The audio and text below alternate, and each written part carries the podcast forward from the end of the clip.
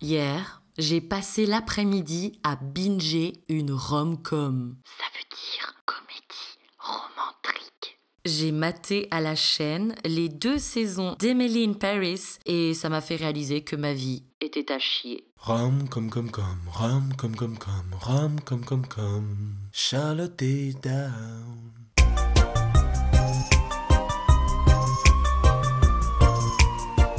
Bonjour à tous, vous êtes sur Confession.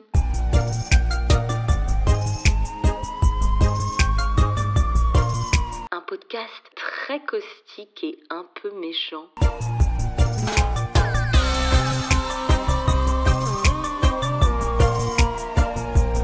Cet épisode s'intitule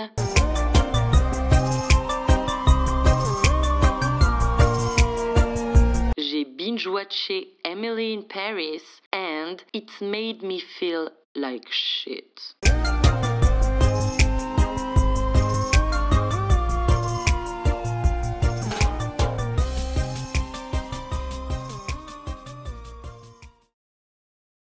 Dans Emily in Paris, tout y est tellement idéalisé qu'à côté, mon quotidien de trentenaire respire la médiocrité. J'explique. Dans Emily in Paris, Paris répond parfaitement aux clichés de la ville pittoresque et romantique. Alors moi, je vous pose la question. Où sont les SDF où sont les pigeons? Où sont les roms aux pieds gonflés ou aux membres manquants qui jonchent les arrêts du RER B? J'imagine tellement la boîte de production dire aux techniciens avant le tournage Allez, hop hop hop, on vire tous les clodos, les roms, les pigeons et on tourne. Ben qu'est-ce qu'elle fout la stagiaire? Charlotte, c'est pas un clodo ça, c'est le chef-op bordel. Dans Emily in Paris, les tenues sont extravagantes, avant-gardistes et fantasques. Toi, si tu assembles autant de coupes, de motifs et de couleurs différentes, tu ressembles plus à un char de la Gay Pride qu'à Emily qui se balade dans Paris. Et si tu oses le combo baguette au bras, béret sur la tête et marinière dans le cul, pardon sur le corps, tu passes direct pour une militante du Rassemblement national. Et puis, dans Emily in Paris, les actrices ont l'air si lisses et sophistiquées que j'ai fini par googliser Lily Collins, no make-up. Pour vérifier si elle aussi avait des pores dilatés ou si quelques stars étaient planqués sous son teint l'oréalisé. Dans Emily in Paris, il y a toujours un peu de vent qui agite avec volupté les cheveux des actrices lorsqu'elles sont filmées en extérieur. Toi, dès qu'il y a du vent, ton wavy se fait la malle et le gras s'installe. Dans Emily in Paris, le voisin est un mec canon. Rien à voir avec Alain, l'étudiant en philo de 35 ans mal dans sa peau qui a fini par dégobiller sur mon palier, le jour où il s'est mis une murge pour bien vérifier qu'il existait. Descartes a dit Je bois, donc je suis. D'ailleurs, dans Emily in Paris, le voisin en question est un chef. Rien à voir avec Alain, hein, que j'ai quand même fini par me taper, parce qu'à l'époque, l'Uber du sexe. Lorsqu'il a tenté de me séduire avec des sticks de poisson pané. Dans Emily in Paris, les personnages décident de faire un brunch en installant leur mobilier au beau milieu d'une rue. Mais quid des passants pressés et des prostituées qui jalonnent le pavé? Toi, si t'essayes de sortir ta table Ikea, t'as cache les flics qui rappliquent et t'es bonne pour hypothéquer ton lanvin, histoire de payer cette grosse prune inopportune. Yes, style no thune. Dans Emily in Paris, les nanas boivent des cocktails et se brunchent la gueule sans prendre un gramme. Scandale Moi, après une semaine d'excès et en dépit des slips gainants bien serrés, les gens me demandent si je me suis remise à enfanter. Mais félicitations Charlotte Ah non, non, t'en jailles pas, Julie, hein. C'est juste les stigmates de mon alcoolisme mondain qui me filent un bide de buveur de bière autrichien. Dans Emily in Paris, les Français sont hyper clichés. Non, tout le monde ne fume pas dans son bureau. Sauf mon ancien patron, qui, en plus d'être un cancer, l'a filé à toutes ses secrétaires. Dans Emily in Paris, les Français tirent la tronche. Alors oui, les Parisiens ont la réputation d'être moins niais et emphatiques que leurs cousins d'Amérique, mais au moins, quand tu les fais chier, ils font éclater leur sincérité. Emily, can you please stop sourire all the time? I mean, what are you even happy about?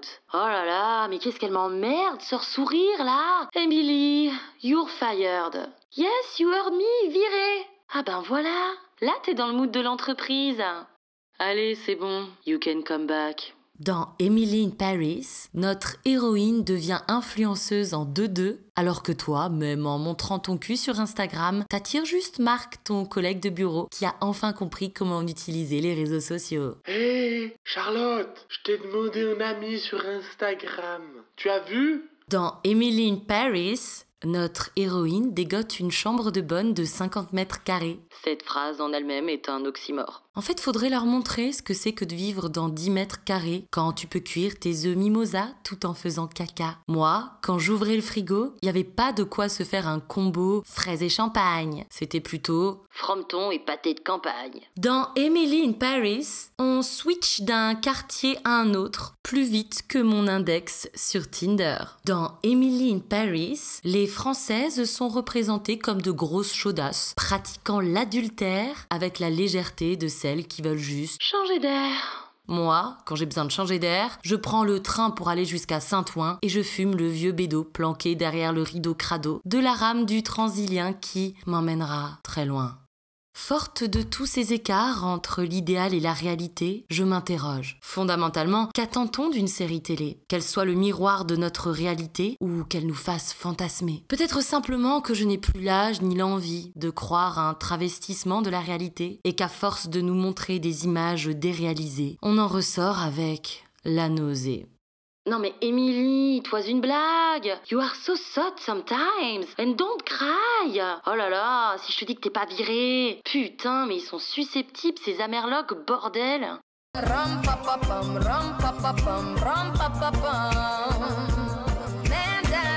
Vous venez d'écouter Confession.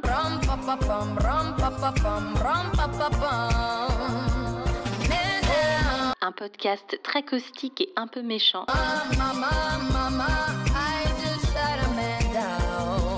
Pour me soutenir, n'hésitez pas à partager ce podcast et à mettre plein de commentaires et plein d'étoiles.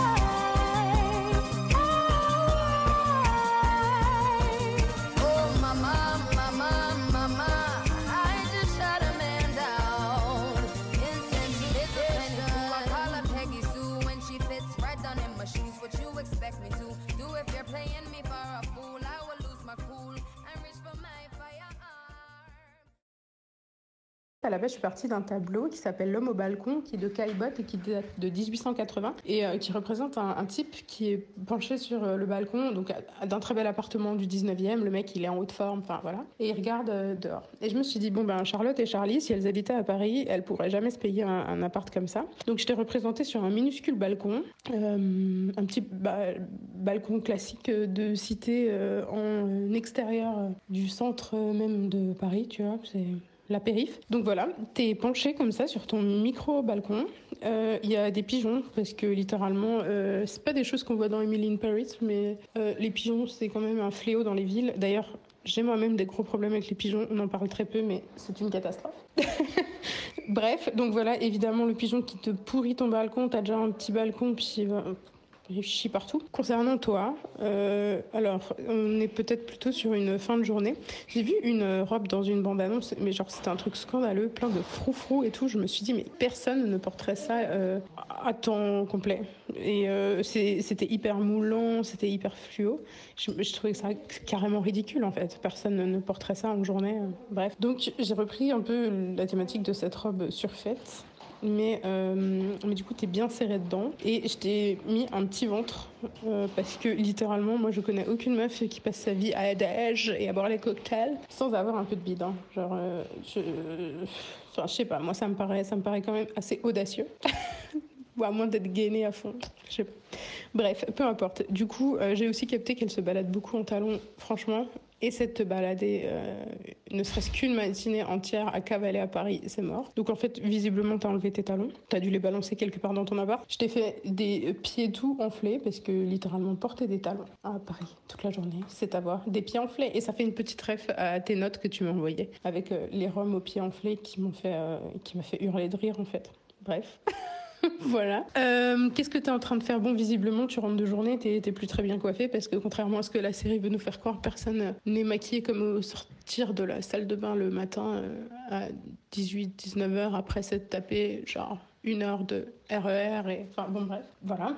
Et euh, t'es en train de, on sait pas, on sait pas, euh, t'es en train de cracher. Alors euh, est-ce que c'est une espèce de d'occupation, d'activité pour essayer de rompre euh, la monotonie, la solitude? Est-ce que tu es en train de cracher sur les Parisiens aigris Parce que, genre, hormis les Parisiens, personne n'aime les Parisiens en France, tu vois. Et sinon, au lieu de représenter un beau euh, décor euh, parisien avec euh, l'opéra et la Tour Eiffel et Moulin Rouge, ben non, ben non, parce que Paris, c'est pas ça pour la plupart des gens. Et je me suis inspirée de, de, Tours, de Bobigny, pour représenter ton Paris à toi. Évidemment, les, les petites poubelles qui traînent, l'arbre qui est supposé apporter un peu de végétation, mais qui est dead de chez dead. Et tout est gris, tout est triste. Voilà. Voilà.